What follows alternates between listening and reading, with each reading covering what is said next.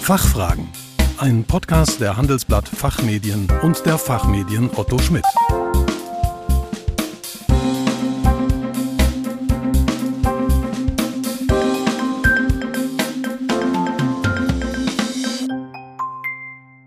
Herzlich willkommen bei den Fachfragen. Sie hören ausgewiesene Experten zu Brennpunktthemen aus Wirtschaft, Recht und Management. Mein Name ist Kerstin Pferdmenges. Unser Thema heute Gendersprache im Unternehmen.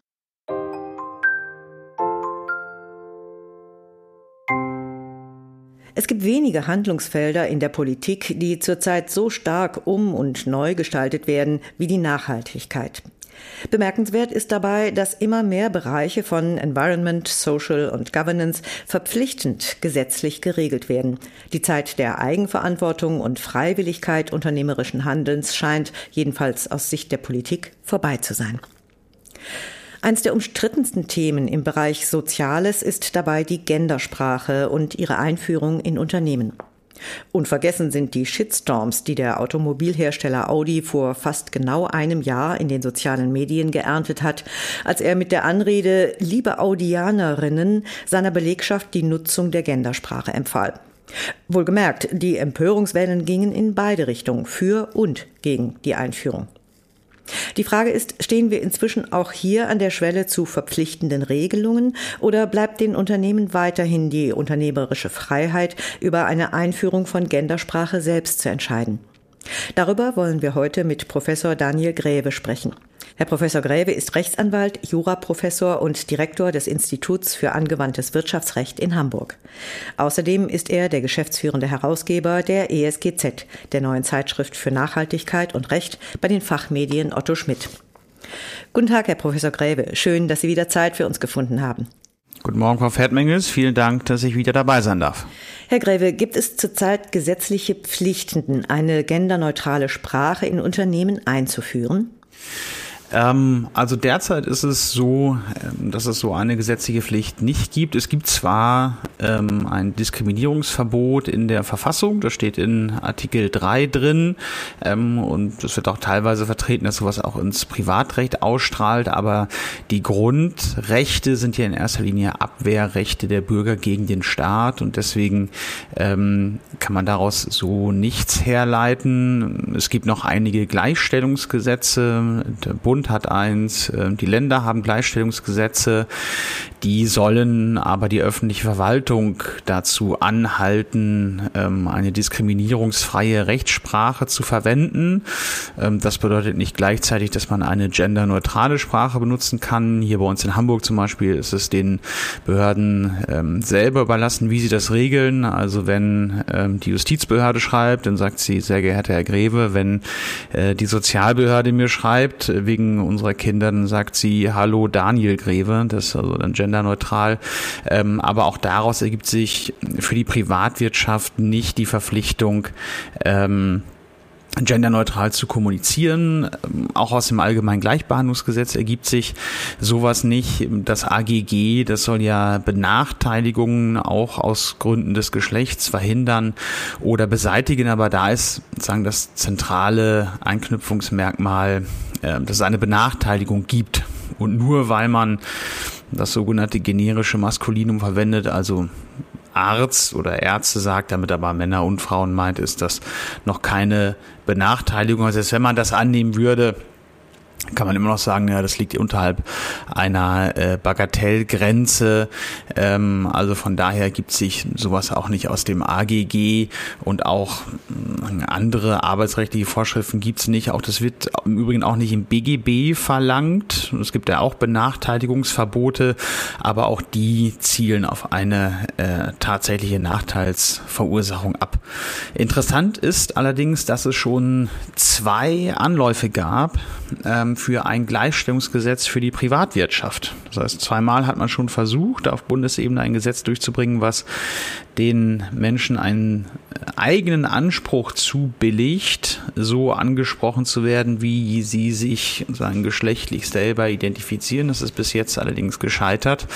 Ähm, mit der Ampel äh, jetzt äh, im Bund ist es aber gar nicht fernliegend, dass wir nochmal in der Legislaturperiode so einen Anlauf für ein gleich ähm, Behandlungsgesetz für die Privatwirtschaft bekommen. Im Moment haben wir es noch nicht. Ähm, und zu guter Letzt hat auch der BGH entschieden 2018, dass es keinen Anspruch gibt, in Formularen ähm, besonders geschlechtsspezifisch angesprochen zu werden. Da hat eine Frau geklagt, ähm, die ein Bankformular ausfüllen sollte. Da stand nur Kontoinhaber, aber nicht Kontoinhaberin. Und da meinte sie, sie sei damit nicht angesprochen und sie habe einen Anspruch darauf, als Kontoinhaberin angesprochen zu werden. Und der BGH gesagt, so einen Anspruch gibt es nicht. Ähm, da zählt einfach, äh, sagen die Effizienz ähm, und da muss man nicht alle möglichen Formen aufzählen. Im Fall von Audi gab es ja deutliche Proteste gegen die Einführung der Gendersprache und es ist sogar dagegen geklagt worden. Darf der Vorstand so umstrittene Entscheidungen im Sozialbereich fällen oder gibt es hier auch Grenzen? Also grundsätzlich äh, sind bei einem profitorientierten Unternehmen natürlich auch soziale Aktivitäten zulässig. Die, Gerade die Juristen streiten aber darüber natürlich, ob solche Maßnahmen dann nur dann gerechtfertigt sind, wenn sich auch auszahlen. Also mit anderen Worten, wenn die Profitabilität oder Reputation oder gesellschaftliche Akzeptanz des Unternehmens dadurch auch steigt oder ob man soziale Maßnahmen auch unabhängig davon und vielleicht sogar auf Kosten von ökonomischen Vorteilen verfolgen darf. Also grundsätzlich hat der Vorstand bei einer Aktiengesellschaft schon einen sehr weiten unternehmerischen Ermessensspielraum äh, und er ist nicht alleine der Gewinnmaximierung verpflichtet. Ähm, das spiegelt sich auch so ein bisschen im Aktiengesetz wieder. Da steht nämlich auch drin, dass man auf eine nachhaltige und langfristige Entwicklung der Gesellschaft setzen muss. Ähm, aber in der Frage natürlich, ähm, ob und wenn ja, wie der Vorstand so ökologische und soziale Zwecke mit Gesellschaftsmitteln verfolgt, ähm, sind ihm also schon weite Befugnisse zuzuerkennen, aber er muss natürlich auch bei seiner gesamten Leitungsmacht berücksichtigen, er ist nur ein Treuhänder des von den Aktionären überantworteten Unternehmens ähm, und er muss natürlich ähm, stets bewerten bei seinen Entscheidungen, ähm, was für Risiken damit einhergehen. Und wenn man gerade solche ähm, politischen Entscheidungen trifft, wie die Einführung einer Gendersprache, das ist letztendlich ja ein gesellschaftlich sehr umstrittener äh, Themenkomplex, dann äh, muss man natürlich auch ähm, berücksichtigen, was passiert, wie beim Fall von Audi damals, wenn es Klagen gibt, wenn es ähm, Shitstorms gibt, vielleicht möglicherweise sogar, wenn der Börsenkurs ähm, runtergeht. Nun ist Audi äh, im Alleineigentum von VW, aber es gibt natürlich andere äh, Unternehmen. Damals, als Joe Kaeser noch äh, Vorstandsvorsitzender von Siemens war und der diesen äh, Tweet über lieber Kopftuchmädchen als buntdeutscher Mädchen abgesetzt hat. Ähm, das sind natürlich schon Themen, ich will es jetzt nicht gleichsetzen, aber es sind schon Themen, äh, die auch ähm, eine gewisse politische Konnotation haben und äh, wo man auch natürlich entsprechend die Auswirkungen auf das Unternehmen berücksichtigen muss. Aber unabhängig davon ähm, hat der Vorstand ähm, ein weites Ermessen, also nur bei evidenten Leitungsfehlern kann er sowas nicht machen. Das würde ich jetzt bei der Einführung von Gendersprache nicht annehmen. Äh, und es muss natürlich auch zum Unternehmenswohl sein. Äh, das ist aber auch weit zu verstehen. Also es geht nicht gleich alles neben das Unternehmenswohl, nur wenn der Börsenkurs äh, mal kurz ein bisschen fällt, ähm, sondern das ist relativ weit zu verstehen, so dass ich auch sagen die Einführung von Gendersprache unter Unternehmenswohl definieren würde. Also von daher der Vorstand kann das durchaus machen. Bisher haben wir es ja nur mit freiwilligen Einführungen zu tun gehabt. 16 der 30 DAX-Unternehmen haben auch angekündigt, das tun zu wollen. Aber kann man die Gendersprache auch arbeitsrechtlich verbindlich einführen? Ja, das ist ähm, die große interessante Frage, würde ich sagen. An, an, und an dieser Grenze sind wir jetzt gerade. Ähm, dass man sowas freiwillig einführen kann, wie gerade schon gesagt, ist nicht das Problem. Aber was passiert eigentlich, wenn sowas verpflichtend eingeführt wird? Da muss man natürlich schon zuerst mal sagen, auch wenn ein Arbeitgeber Gendersprache freiwillig einführt, ist es natürlich trotzdem mit einer gewissen Erwartungshaltung verbunden. Er würde natürlich so eine Sprachregelung nicht einführen, äh, wenn er davon ausgeht, dass sie niemand befolgt. Also von daher ist das Thema Freiwilligkeit hier mal in Anführungszeichen zu setzen. Aber wenn wir jetzt mal von einer juristischen Freiwilligkeit sprechen, ähm, oder von einer juristischen Verpflichtung sprechen, muss man sich natürlich auch da verschiedene äh, Möglichkeiten angucken. Was für Möglichkeiten hat so ein Arbeitgeber? Er kann es zum Beispiel in neue Arbeitsverträge aufnehmen, also die er mit neuen Mitarbeitern schließt. Ähm, das kann er da selbstverständlich reinschreiben, dass neue Mitarbeiter Gendersprache im Unternehmen benutzen müssen. Ähm, da gibt es eigentlich nur eine Frage, die man sich so ein bisschen stellen muss. Ähm, gerade große Unternehmen, das sind ja nicht Arbeitsverträge, die die immer im Einzelnen aushandeln, sondern das sind ja vorformulierte Standardarbeitsverträge, die die Mitarbeiter bekommen. Das sind also allgemeine Geschäftsbedingungen und allgemeine Geschäftsbedingungen sagen, dass man den anderen Vertragsteil, also hier den zukünftigen Arbeitnehmer, äh, nicht unangemessen benachteiligen darf. Frage ist sozusagen die Vorgabe einer Nutzung von Gendersprache, greift das ins Persönlichkeitsrecht ein? Antwort ist ja, absolut. Ähm, aber der Eingriff ist gerechtfertigt, weil das individuelle Interesse ähm, des Arbeitgebers da doch ähm, überwiegt, eine einheitliche Regelung zu schaffen und der Eingriff in das Persönlichkeitsrecht des einzelnen Mitarbeiters relativ gering ist. Also neue Arbeitsverträge kann es reinnehmen, ist auch AGB-rechtlich in Ordnung. In Bestandsverträge kann er es auch machen. Da gilt das gleich wie bei neuen Verträgen. Wenn sich also ein Arbeitnehmer dazu bereit erklärt, eine Vertragsanpassung zu machen, dass er jetzt gendern muss, dann ist das auch möglich. Aber das ist natürlich nichts, was in der Praxis irgendwie weiterhilft. In der Praxis wird man es natürlich über Weisungen des Arbeitgebers machen. Das heißt, er wird die Verträge nicht ändern. Er wird einfach sagen, ab jetzt benutzen Sie bitte Gendersprache. So. Und da ist es ganz interessant, denn das Weisungsrecht hat gewisse Grenzen. Ja, man muss also auch sozusagen abwägen, wenn man eine Weisung macht, die die Grundrechte des Arbeitnehmers eingibt, ob das auch angemessen ist. Und wenn man jemandem vorschreibt, wie er zu sprechen hat, dann ist das natürlich ein Eingriff in die Grundrechte. So, und diese Weisungen äh, müssen also ähm, angemessen sein und das hängt im Wesentlichen davon ab, was eigentlich das Interesse des Arbeitgebers ist, so eine Weisung zu geben. Und da diskutieren wir gerade über, ähm, über drei verschiedene Varianten, die sich so ein bisschen für Nichtjuristen merkwürdig anhören. Man sollte eigentlich denken, dass ein Arbeitgeber eine bestimmte Intention hat für eine Weisung, aber in Wirklichkeit ist es natürlich so, er möchte ein Ziel erreichen und äh, wenn die eine Intention rechtlich hält, die andere aber nicht, dann ist er da auch flexibel, welche Intention er vorgibt zu haben, solange das Ziel erreicht. Und solange, so ist das hier auch so ein bisschen. Also die meisten Arbeitgeber, wenn sie denn vorhaben, Gendersprache verpflichtend im Unternehmen einzuführen, wollen ähm, einen diskriminierungsfreien Umgang im Unternehmen sicherstellen. Ich glaube, das ist die eigentliche Intention. Das Problem ist nur, äh, dass diese Intention nicht hilft, sondern äh, eine Weisung, die auf so einer Intention beruht, die ist nicht angemessen und damit unwirksam. Warum? Weil die Einführung von Gendersprache nicht zu einem diskriminierungsfreien Umgang äh, das sicherstellt. Ne? Also ähm, nur weil man Gendersprache benutzt, heißt nicht, dass keine Diskriminierungen da sind. Man greift trotzdem in die in das Persönlichkeitsrecht der Mitarbeiter ein.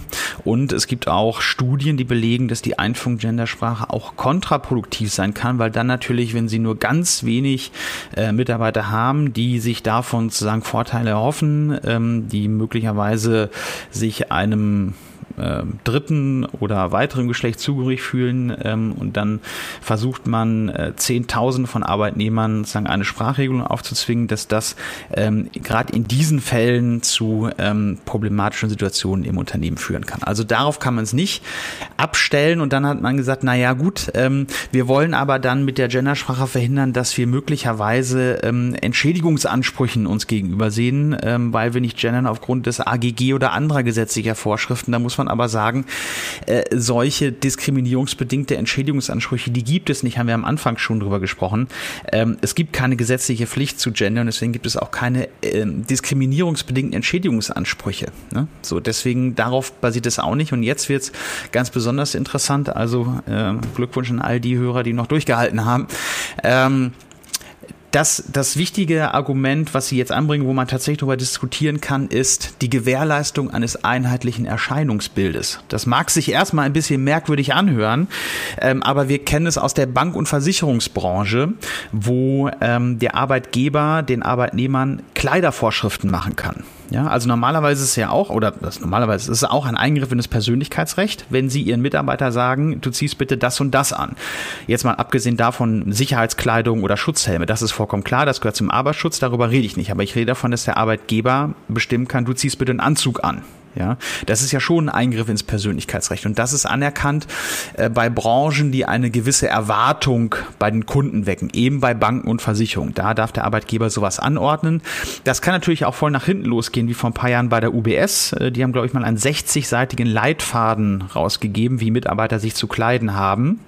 Ähm, das ist natürlich ähm, in der Presse sehr breit getreten worden und voll nach hinten losgegangen, auch zu Recht. Also das ging extrem weit. Also man sollte dezentliche künstliche Nägel tragen als Frau, äh, eine äh, hautfarbene, blickdichte Strumpfhose, äh, nicht? Also solche äh, Geschichten.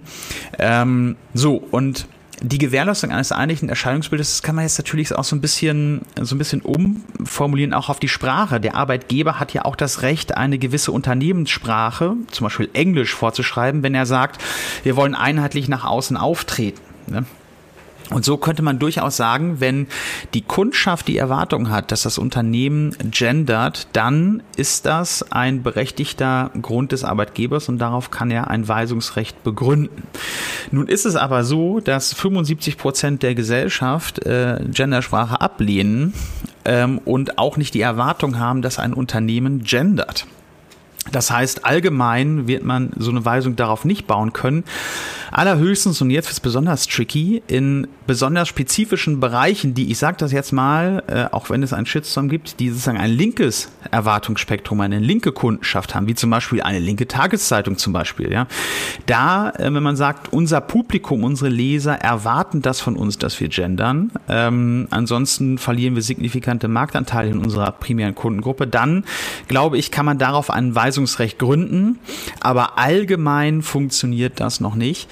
Äh, und damit ähm, bleibt das Ergebnis, dass man ähm, das natürlich als Arbeitgeber in Anführungszeichen freiwillig einführen kann, aber jedenfalls nicht verpflichtend. Herr Professor Gräbe, vielen Dank für Ihren Besuch bei den Fachfragen. Wir hören uns sicherlich bald wieder und ich danke Ihnen für Ihre Einschätzungen. Vielen Dank für die Einladung, Frau Feldmenges. Hat mir wieder sehr viel Spaß gemacht. Ich freue mich schon aufs nächste Mal. Liebe Zuhörerinnen und Zuhörer, mehr zum Thema ESG finden Sie in unserer neuen Zeitschrift ESGZ, die Fachzeitschrift für Nachhaltigkeit und Recht, die mit der ersten Ausgabe ab Mai in den Handel kommt. Den Link dazu finden Sie wie üblich in den Show Notes. Wir hoffen, dass wir einige Fragen für Sie klären konnten. Vielen Dank für Ihr Interesse. Tschö und bis zum nächsten Mal. Fachfragen. Ein Podcast der Handelsblatt Fachmedien und der Fachmedien Otto Schmidt.